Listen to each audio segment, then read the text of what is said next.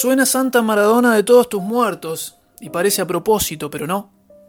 Los oyentes habituales de siempre saben que es la cortina de esta columna desde hace 10 años ya. Siempre dijimos que Diego era el padrino de Si no te gusta lo que digo.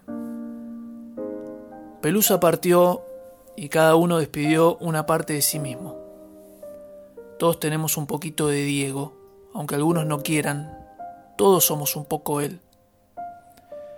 Al futbolero los recuerdos esta semana nos invaden, pero siempre hay una o dos anécdotas a las que va nuestra cabeza. Porque Diego está en nuestra cabeza, siempre está. Siempre está presente, lo tenemos en automático y ante la mínima sensación aparece. Un olor, algo que vemos, algo que oímos a la pasada. La conversación de un X sobre Maradona no pasa desapercibida. Paras la oreja, te querés quedar, querés aportar lo tuyo es que todos tenemos una anécdota con él o de él, de haberlo visto jugar o pasar por un pasillo, algo que nos pasó en la cancha o simplemente recordar qué estábamos haciendo en el mismo momento en que él daba la vuelta olímpica, metía un gol, ganaba un premio, iba detenido, lo internaban, le cortaban las piernas. Esos instantes quedaron grabados para siempre. Cuando Alemania nos gana 1 a 0 por el penal cobrado por el árbitro villano Codesal en la final de 1990, con nueve años me fui a mi cuarto y me encerré a llorar. Esa noche no cené, tampoco dormí. Mi papá debió haber pensado, este pibe entendió todo. Pasa que para los que tenemos casi 40 ese mundial, el de Italia, fue nuestro mundial de Diego. El del gol del Cani a Brasil con una magia del 10 después de que nos cascotearon el rancho todo el partido.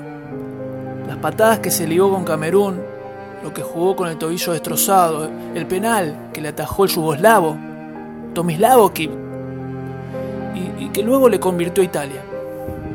Los insultos y silbidos que recibió en Roma por parte de la Italia rica y él sacando pecho, como hacía siempre. El Mundial del 90, sin dudas, fue el mundial de nuestra generación. Como el alfajor Dieguito, los álbumes de figuritas, llegar al colegio a casa y ver a los supercampeones, imaginar que Oliver Atom era nuestro Diego. Éramos chicos, pero ya lo queríamos. Diego era un superhéroe terrenal, con la pelota en los pies. En esa época venía papá y, y después Diego, en la escala de superhéroes que teníamos los chicos de esa edad. Ayer se fue Diego y con él se terminó la infancia. A partir de hoy crecimos. Tendremos que soñarlo y disfrutarlo de otra manera.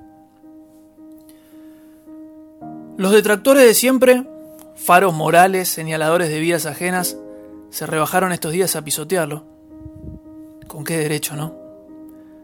Cobardes detrás de un teclado o un celular apuntando a un ser humano que ahora no se puede defender, pero que en vida les cantó la justa. Por eso la bronca. ¿Se puede juzgar a Diego? ¿Se puede ser detractor? ¿Por qué? ¿Para qué? Después lo entendí. Lo que Pedro dice de Juan dice más de Pedro que de Juan. Igual, Diego siempre se defendió solo, no necesitó de nadie. Fue un tipo valiente, de los que van para adelante a hacer lo suyo, de los que no dependen de la suerte. Se persignaba, iba y hacía lo suyo, jugaba la pelota y regresaba con la gloria. Optimista, buen hijo, buen hermano, buen amigo, gran compañero, capitán de la vida. Todos los futbolistas que fueron compañeros o dirigidos por él dan cuenta de lo transparente que era, lo cálido, un ser presente en los buenos momentos y en los malos tragos. Algunos llegaron a contar que Diego le salvó la vida. Le salvó la vida. Literal, ¿eh? No se callaba, no se callaba nada, líder. Se enfrentó a todos los que uno desde el sillón de su casa quisiera haber enfrentado alguna vez. y cómo no emparentarse. Genio del fútbol mundial, de gran corazón, nos dio sonrisas, alegrías, tristezas, fuerzas. Lo tuvimos nosotros. Lo tuvimos nosotros, vivimos con él nuestro sueño.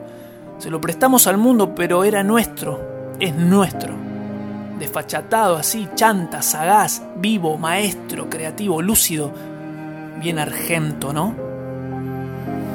Y si me preguntan dónde está ahora, pienso que está en el cielo, abrazado a la Tota y Don Diego.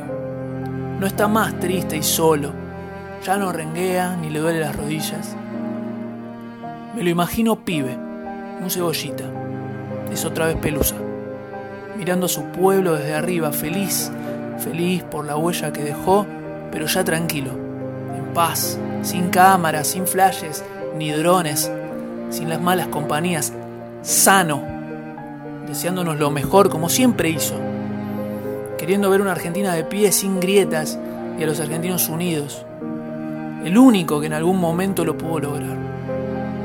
Diego es amor, por la camiseta, por la pelota, por la vida, sembrador de alegrías para tanta gente anónima.